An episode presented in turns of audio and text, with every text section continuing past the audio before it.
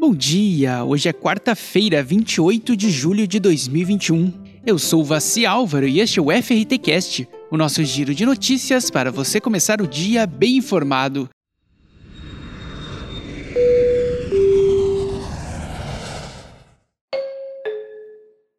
No programa de hoje, Grande Florianópolis terá plano de turismo, empresários de turismo, gastronomia e lazer querem a volta do horário de verão, IBGE realizará novo estudo sobre turismo doméstico no Brasil. E reservas online de hotéis no Brasil aumentam 230% no mês de junho. Um plano para a retomada do turismo na Grande Florianópolis será lançado esta semana. A ideia das entidades envolvidas é promover 50 ações conjuntas em três frentes para os visitantes: marketing digital com foco do público final e perfil do viajante, relacionamento com os principais distribuidores dos destinos turísticos e eventos do setor. Outro destaque é a chegada da nova companhia aérea que vai voar no aeroporto de Florianópolis, a ITA Transportes Aéreos.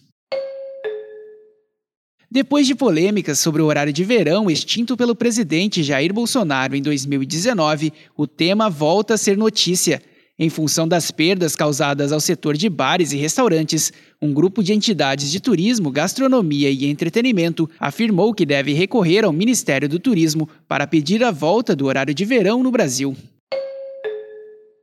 O Ministério do Turismo e o Instituto Brasileiro de Geografia e Estatística, IBGE, renovaram parceria até 2022 para a realização de estudos sobre turismo doméstico no Brasil. Um termo aditivo assinado pelos dois órgãos garante a continuidade da coleta de dados sobre turismo durante a realização da Pesquisa Nacional por Amostra de Domicílios Contínua, produzida trimestralmente pelo IBGE. De acordo com a PNAD Contínua Turismo, de um total de 21,4 milhões de viagens analisadas em 2019, 96,1% foram para destinos nacionais e a maioria delas por motivos pessoais.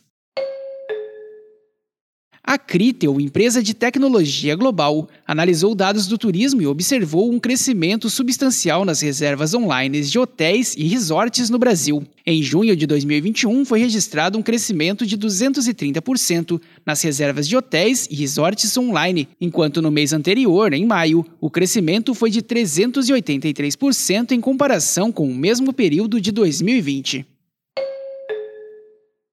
E por hoje é só. O FRTcast é uma produção da FRT Operadora. Acompanhe a gente pelas principais plataformas de conteúdo. Amanhã tem mais. Até lá!